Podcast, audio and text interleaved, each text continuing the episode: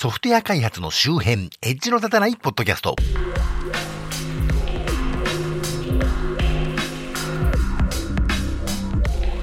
コンピューターで楽しいことをしたい人、そして、えー、もうこの季節になるとさっさとお正月になっちゃえばいいのにと思うんですけど、締め切りに間に合ってない仕事がいくつもあるので困るのは僕なんですけどねと思っている町田です。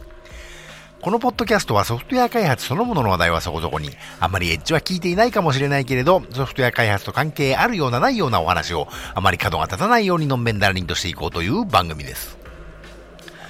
Amazon エコー日本語版でやっと Spotify 対応が始まりましたね。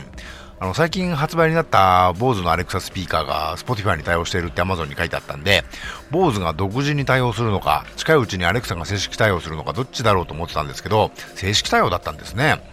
でもこれ Google ホームみたいに Spotify の無料アカウントには対応してなくて、あくまでプレミアムアカウントというか課金ユーザーのみの対応ですね。まあもともと Spotify の規約的にね、スマホ以外で鳴らすときは金払えてスタンスなので、これが普通でね、なんか Google がチートなんですけど、とはいえなんか Google のも変でね、あの前にも言ったかもしれないですけど、Google ホームのでのね、再生は無料だって言ってるのに、Chromecast とかに飛ばしてると、そのうち15時間制限に達したのか、全然ホームでも再生できなくなっちゃうんですよね。そんな制限があるなんてどこにも書いてないんで意味わからんですけど、で、まあ、うちは前々から、あの、今年から社会人の長男にね、あの、スポティファイのファミリープラン入ろうって言われてたんで、あの、アレクサが対応したらねって言ってたんですけど、これをもってファミリープランに入って、しばらく無料アカウントで使ってたスポティファイに晴れて課金ユーザーに、あの、返り咲きましたけどね。で、まあ、アレクサというか、 Amazon Echo で、スポティファイが聴けるのも快適なんですけれども、あの、Spotify がいいのは課金してると使える API があって、Spotify に対応したツールがいろいろ世の中にあるってことなんですよ。ここが Amazon Music Unlimited とか Apple Music とかのね、あの、との決定的な違いなんですけど、Google Play Music はね、これは API やるんですけど、つい先頃日本でも始まった YouTube Music に吸収される方針らしいんでね、今後どうなるかよくわかんないんですけど、で、前々から言ってますけど、うちは Amazon エコーというよりは、ラズベリーパイがね、常時稼働していて、そいつがいろんなことをしてましてね。で、これは Linux なんですけど、Linux の CLI というか、コマンドラインで、スポン、Spotify を再生できると、あの、できることの幅がいろいろ広がるわけです。例えば、単純なところではね、あの、Spotify を目覚ましとして鳴らすとかね。まあ、これはまあ別にエコーの標準機能でもできるようになったんですけど、私は月に2回ぐらい出張に行ったりしますんでね、たまに不在の時があるんですけど、そういう時に私がいないのに止める人のいない状態で目覚まし Spotify がなんてでも困るわけです。なわけで、うちはまずラズパイで私の iPhone が近くにあるかってことをですね、あの、L2 ピンという、あの、L2PING というね、あの、Bluetooth にピンを飛ばすコマンドがあるんで、それを使って調べます。私の iPhone にピンが飛ぶっちゅうことは宅内に私がいるっちゅうことですからね。それで CLI で、あのいるぞっていうことを確認してから CLI で Spotify を鳴らせばいいわけですよね。で、ラズパイの音声出力は、あの、Amazon Echo Bluetooth スピーカーとして繋げてますんで、常時電源が入ってるスピーカーがあるわけですからね、それを活用するわけです。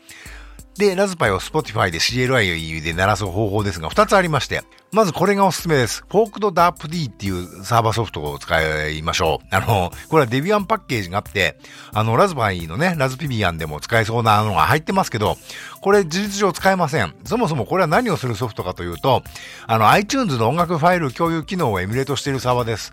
あの、サーバーに音楽ファイル CD からリッピングしたのとかね、ダウンロードで買った、で、買ったやんのとかをいっぱい入れといて、このソフトに管理させておくと、iTunes から繋げて鳴らすことができるってやつですね。本来はね。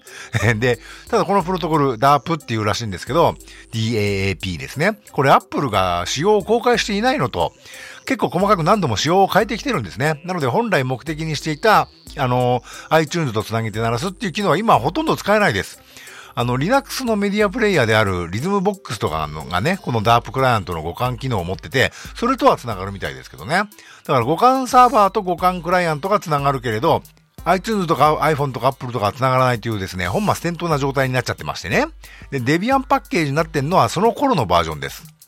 で、現在 GitHub 上で開発されている最新版は、むしろその辺の機能はぶっ飛ばしてありまして、あの、ぶっ飛ばしてってまあ、持ってることは持ってるんですけどね。ちょっと別物になってきてます。まず、そもそもこの話の元に戻りますけど、あの、ローカルのストレージ、ハードディスクとかにある楽曲ファイルだけじゃなくて、Spotify にある楽曲やね、Spotify で自分がお気に入りしたプレイリストを演奏する機能をこいつは持ってるんですね。で、Apple デバイスとの接続は、まあ、出力は、あの、エアプレイで飛ばせるようになってます。なので、まあ、操作のことはちょっと一回置いとくと、Apple TV とかで鳴らすにはエアプレイでね、鳴らすってことができるわけです。一応 Chromecast にも対応しているってことにはなってるんですが、これはちゃんと動いていないというか、かなり動く条件が限られてるみたいですね。で、ここからが面白いんですけど、あの、iOS のアプリで Apple 金製のリモートっていうのアプリがあるんですけど、これは何かというと、Mac や Windows の iTunes とかね、Apple TV とかをリモコンみたいに iOS 端末から操作できるアプリなんですが、このフォークド DARPD の最新版はそれと繋がるようになってます。だもんで iOS のリモートでね、演奏とかの操作ができて、収録先は AirPlay で Apple TV とかにできるというね。もちろんそのフォークドダープ D をインストールした PC 本体でも鳴らせるんですけど、iTunes そのものとか Apple TV とかそのものとかはね、うまく繋がなくなっちゃったんで、そういう変化球できたかというところがね、面白いなと思いましたけど。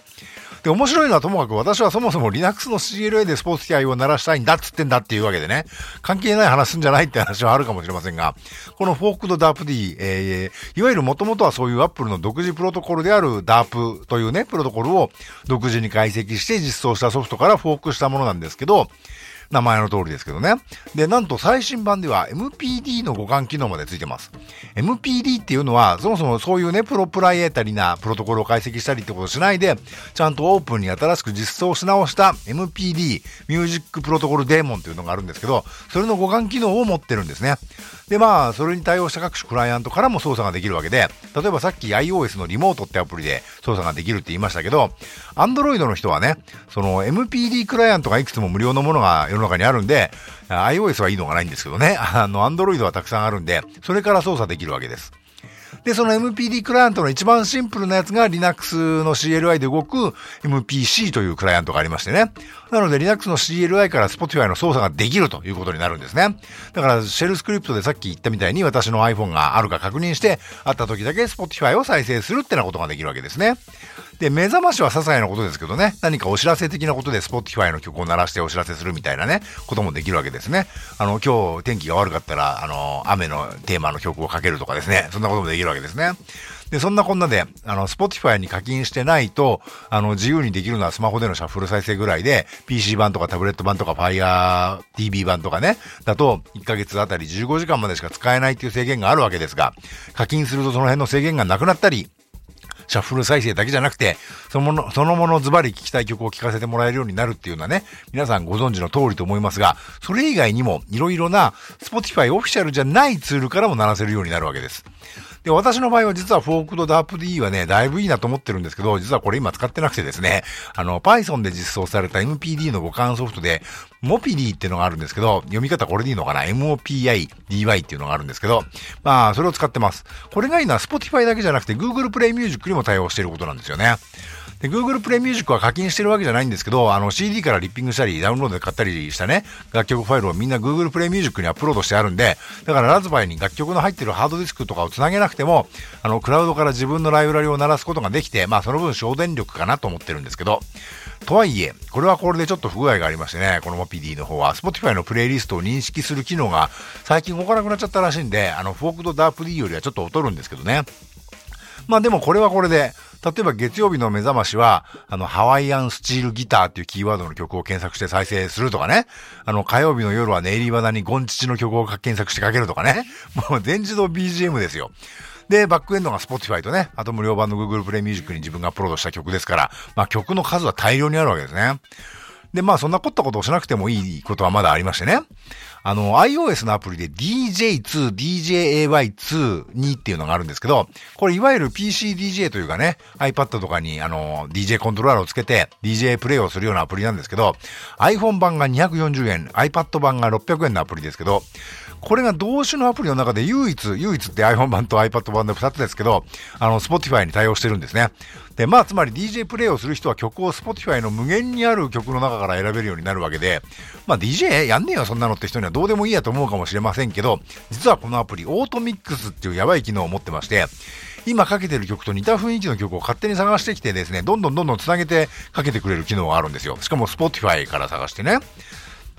で、さらに MacOS 用の DJ Pro 2 DJAY PRO2 っていうアプリがあるんですけど、これは6000円するんですが、こいつはさらにやばくてですね、曲の内容を解析して、この曲とこの曲のつなぎ目はどういう効果、例えばエフェクターかけるとか、単純にフェードインアウトするとか、逆再生みたいな効果を入れるとかね、いろいろあるんですけど、どうやってつなげるとかっこいいかなとか、この曲は一曲丸々使うんじゃなくて、この一部分だけを使ってすぐ次の曲にしちゃった方がいいかなとかをね、AI が判断してミックスする通機能があるんですですね。これ体験版で試してみましたけどね、もう同じジャンルの曲で BPM が近い近い曲をね、Spotify から引っ張ってきて無限にかけ続けるんですよ。しかもいわゆる DJ ものみたいな四つ打ちのドンツクドンツクいうような曲だけじゃなくて、ボサノバみたいなとかね、単語みたいなとかもうもう延々かけ続けるからね、あの、やばいなと。あの、これもう DJ いらなくないみたいなね。あの、DJ って言うと皆さんよくイメージするキュッキュッキュッキュスクラッチするようなことまではさすがにしませんけどね。というわけで、多分この手のストリーミングサービス、特に方角はそんなにどこ使っても変わらないと思うんですけど、例えばすっかり売れっ子の星野源さんの曲はどこにもないと思うんですけど、ちょっとずるいのが先日始まった YouTube ミュージックはね、アップロードされ、YouTube にアップロードされてるオフィシャルな MV も、いかにも配信、配信コンテンツみたいな、ずらしながら流してますんで、あの、YouTube ミュージックは星野源あるぞみたいに見えたりするんですけど、まあ、オフィシャルならまだしもね、テレビの録画の違法アップロードとかもバンバン流れてますからね、YouTube だけに。まあ、スポティファイがいいのが割と知らないような遠くの国の曲もね、苦労、苦もなく聴けるっていうのがありまして、あのー、ヒットチャートがね、国別に並んでまして、まあ、いろいろ見るとどこの国も大体似たようなね、アリアナ・グランデとかそういう曲が並んでるんですけど、まあ、ブラジルとアルゼンチンは見たことない曲ばっかりだぞと、聞いてみようかなとかね、そこまでいかなくても、あのー、いわゆるレコメンド機能が強力なんで、あの、聞いたことないような知らない音楽に出会う機会が他のサービスに比べて格段に高いと思うわけですね。あの、私、あの、前回言いましたけど、粋な夜電波、あの、菊地成孔さんの曲、あの、番、ラジオが終わっちゃって、あの、これからどうやって音楽を探せばいいんだろうと思ったけど、まあ、スポティファイがあるからいいかなって思ってたりするんですけどね。まあ、それに加えて、今回お話したようなツール類がね、バシバシ使えるのと、もちろん、プログラム組める方で時間と気力のある方はね、自分で API 叩いて面白いプログラムを作れば、より楽しいでしょうからね。なので、ギークな音楽リスナーには、スポティファイがダントツおすすめですよ、というお話でした。というわけで、それぞれの話題の情報元や関連情報はショーノートからリンクを貼っておきます。ショーノートは Google Podcast や Spotify の Podcast だとリンクが貼られていないという困った状態ですので、あの、関連情報についてはお手数ですけど、この番組でここの番組の名前でね、ググってもらえると配信サイトが出てくるんで、そちらからご参照ください。Spotify でこの番組を聞きいただく場合は、Spotify の検索窓に、エッジのタタ、エッジがカタカナで、のタタをひらがなで入力すると、エッジの立たないポッドキャストが出てきますんで、それを選んでハートマークのね、ところをタップというかクリックとかしておいていただけると便利かと思いますよ。Twitter などなど、ソーシャルでハッシュタグなどつけていただける場合は、えー、シャープにひらがなでのたたとつけていただけるといいのではないかと思います。というわけで今回はここまで。ではまた。